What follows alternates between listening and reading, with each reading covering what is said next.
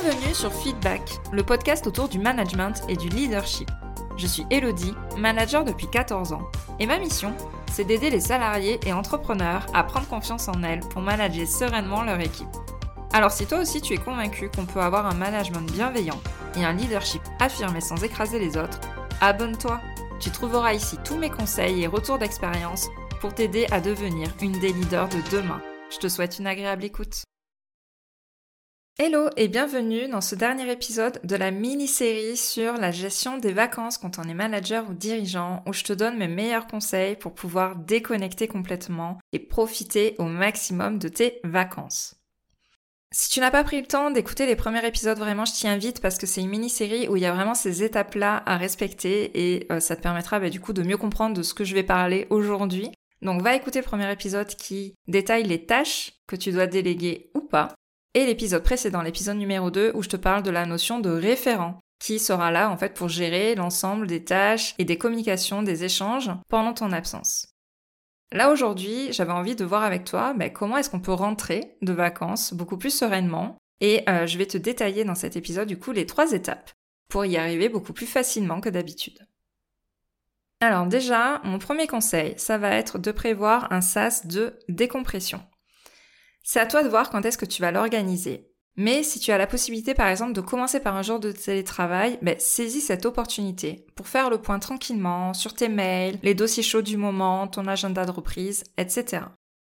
Pendant très longtemps, j'avais pris l'habitude de regarder mes mails et de les trier dès euh, le dimanche soir ou le dimanche matin, avant de reprendre le lundi.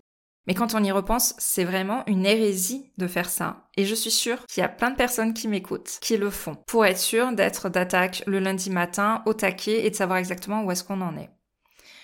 Franchement, pourquoi perdre un jour de vacances à déjà commencer à penser à ce qui va nous attendre au travail, etc. Franchement, autant continuer à profiter euh, un jour de plus de ces vacances et à profiter un peu de ce mood détente, zen qu'on a eu pendant les jours précédents. Tu as le droit de prendre, dès le lundi matin, 3-4 heures pour te mettre à jour sur ton boulot en fait. Hein, ça, fait partie de tes heures de travail, ça fait partie de ton boulot, donc euh, n'hésite pas à le faire le lundi matin. Tu ne seras pas mal vu en fait de prendre le temps de le faire. On est bien d'accord là-dessus. Si jamais tu ne peux pas télétravailler, réserve-toi donc ce moment dès les premières heures de ton arrivée au bureau et je vais même te donner une astuce euh, que j'avais vue euh, faite par quelqu'un de ma boîte et qu'en fait je trouvais ça très bien. C'est de mettre dans ton mail d'absence de congé, hein, ton autorépondeur pour dire que tu es en congé et que tu ne peux pas répondre, ben, de mettre ta date de retour à un ou deux jours de plus que ta date de retour réelle. Par exemple, si tu rentres le lundi 6, ben, mais que tu rentres en fait le mardi 7 ou le mercredi 8 comme ça, tu auras un petit sas de décompression pour traiter tes emails, faire le point euh, sur les choses à mettre en place, euh, les petits problèmes à régler qui ont eu euh, pendant ton absence, etc.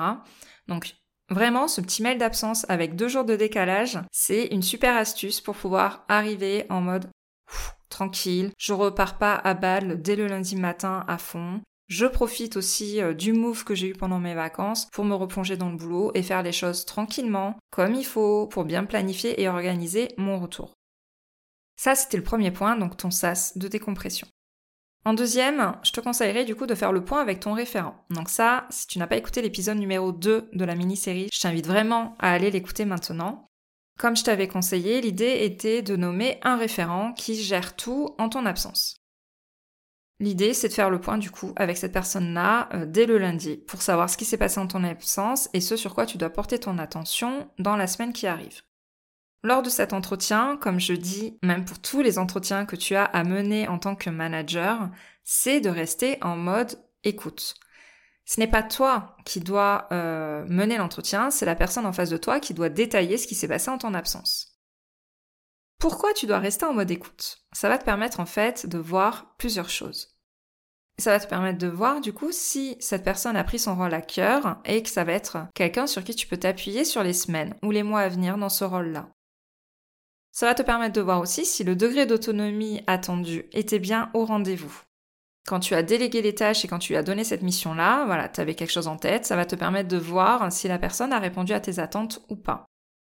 C'est vraiment en écoutant la personne que tu vas pouvoir euh, juger de comment ça s'est passé en ton absence et voir si ce système-là est valable ou pas avec cette personne-là ou avec quelqu'un d'autre. Et pareil, spoiler alerte, si tout ne s'est pas déroulé à la perfection, ce n'est pas grave. C'est la première fois certainement que tu as mis en place ce système. C'est normal s'il y a eu des petits accros. Il faut arriver à se caler. C'est un nouveau mode de fonctionnement peut-être que tu as testé. Donc c'est ok si tout n'a pas été rempli à la perfection comme il faut. Il ne faut pas rejeter la faute à la personne en face de toi si jamais euh, il y a eu des petits loupés. C'est vraiment pas grave. Il faut que tu mettes en place aussi une culture de l'erreur. On a le droit de faire des erreurs et de ne pas savoir faire du premier coup directement. Le but de cet entretien pour toi, ce qui va être vraiment important, c'est de donner à cette personne, à ton référent, la gratitude et les signes de satisfaction nécessaires pour continuer à déléguer les tâches que tu as confiées pendant cette coupure. Parce que oui, c'était quand même ça le but, c'était de tester la délégation, de voir si tu étais capable de déléguer et de voir si quelqu'un dans ton équipe était capable de réceptionner ces tâches-là et de les gérer. Si ça s'est bien passé, ben en fait, il n'y a aucune raison maintenant que tu reprennes l'intégralité des tâches que tu as déléguées tu vas pouvoir utiliser ce levier-là et gagner du temps dès la rentrée pour te concentrer sur tes tâches stratégiques, tes tâches de manager et peut-être lâcher un peu plus d'opérationnel. Et enfin, la troisième chose que je te conseille de faire à ton retour, c'est de faire le point avec chaque membre de ton équipe. Cela permet de n'oublier personne et de voir aussi comment ça s'est passé en ton absence et de voir comment ça s'est passé avec ton référent. Parce que ton référent peut peut-être aussi te tenir un discours que ouais, c'était super, tout s'est bien passé, tout le monde a été content euh, de la mise en place de ce truc et tout. Et en fait, quand tu creuses avec les autres membres de l'équipe, bah, peut-être tu vas te rendre compte qu'en fait, euh, ça s'est pas du tout passé comme on te l'a vendu. Voilà. Il faut quand même que tu vérifies tous ces points-là avec chaque membre de ton équipe. Et enfin, si tu sens pendant les deux premiers jours de ton retour un espèce de flottement, une impression de ne pas être à fond, que tu as encore envie d'être en vacances, etc., c'est normal. Déculpabilise aussi par rapport à ça. Ça veut dire que la déconnexion, elle a été réelle et ton cerveau a besoin juste d'un petit temps d'adaptation. Et c'est ok.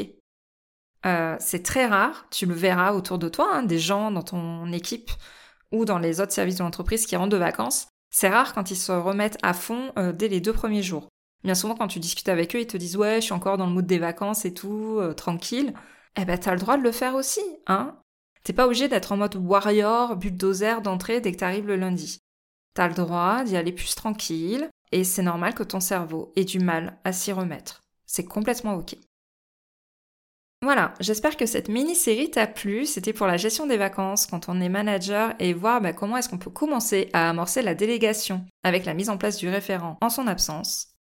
Si tu as suivi tous mes conseils, tu as peut-être un peu de temps du coup pour réfléchir à ton équipe, à la stratégie à mettre en place et à toutes les tâches liées plus au management que à l'opérationnel, je te conseille vraiment de télécharger mon e-book pour coacher ta rentrée. Où dedans, en fait, je te donne un plan d'action étape par étape pour reposer toutes les bases de ton équipe, de ton management et de ton leadership pour bah, du coup bien amorcer la rentrée et finir l'année sur les chapeaux de roue euh, l'année 2022. Il est directement dans les notes de l'épisode, il est à la fin de la description, euh, tu peux y accéder directement et vraiment ça peut faire la différence pour beaucoup mieux gérer ta rentrée. Je te retrouve donc la semaine prochaine pour un autre épisode qui n'est plus du tout en format mini-série et on reprend du coup euh, le flow des podcasts à une fois semaine à partir de maintenant. Et je te dis du coup à la semaine prochaine. Je te remercie d'avoir écouté cet épisode jusqu'au bout. Si tu l'as apprécié, je t'invite à t'abonner sur ta plateforme préférée et à me laisser un commentaire 5 étoiles. On se retrouve au prochain épisode pour parler management et leadership.